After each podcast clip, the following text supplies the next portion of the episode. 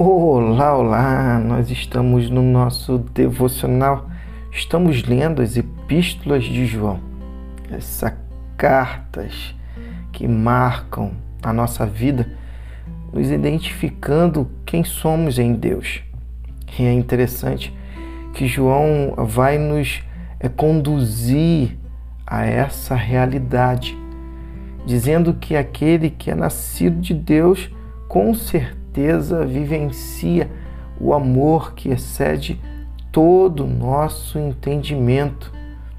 Vivencia o amor de Deus, não porque somos bons em nós mesmos, mas porque Ele decidiu habitar em nós e nos ensinar através desse relacionamento é constante, devocional diário, que somos filhos dele e que se somos filhos dele, devemos agir como ele age nas nossas vidas. Por isso ele decidiu estar em nós. Olha o que João vai dizer na primeira epístola, no capítulo 4, a partir do 17. Amar e ser amado. Deus é amor. Quando passamos a habitar permanentemente no amor, vivendo uma vida de amor, vivemos em Deus e Deus vive em nós.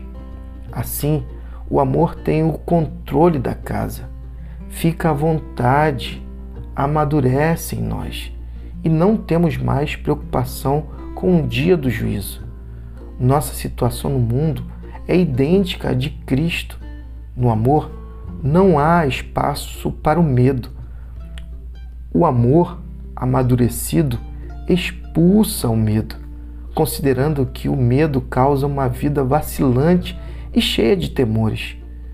Medo da morte, medo do julgamento. Podemos dizer que quem tem medo não está completamente aperfeiçoado no amor, mas nós podemos desfrutar o amor, amar e ser amado, pois primeiro fomos amados, por isso agora podemos amar. A verdade é que ele nos amou primeiro.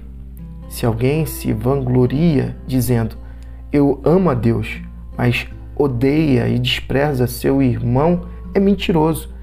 Se não ama a pessoa que vê, como pode amar a Deus a quem não vê? O mandamento que temos da parte de Cristo é sem rodeios.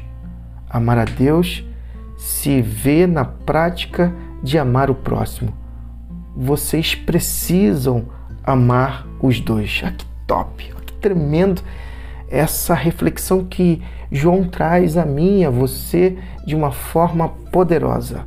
A partir dos tempos que nos alcançou, esse texto ele nos faz entender o amor de Deus e o amor que devemos ter ao próximo. Aquele que ama está aperfeiçoado não vive sob o jugo do medo, mas vive sob a convicção do relacionamento diário e permanente que Deus decidiu realizar em cada um de nós a partir do seu Espírito. Que assim seja na minha e na sua vida, que possamos é, nos conectar com aquele, com aquilo, com aquele que importa. E aquele que importa é Deus em nós esperança da glória. E que Deus te abençoe.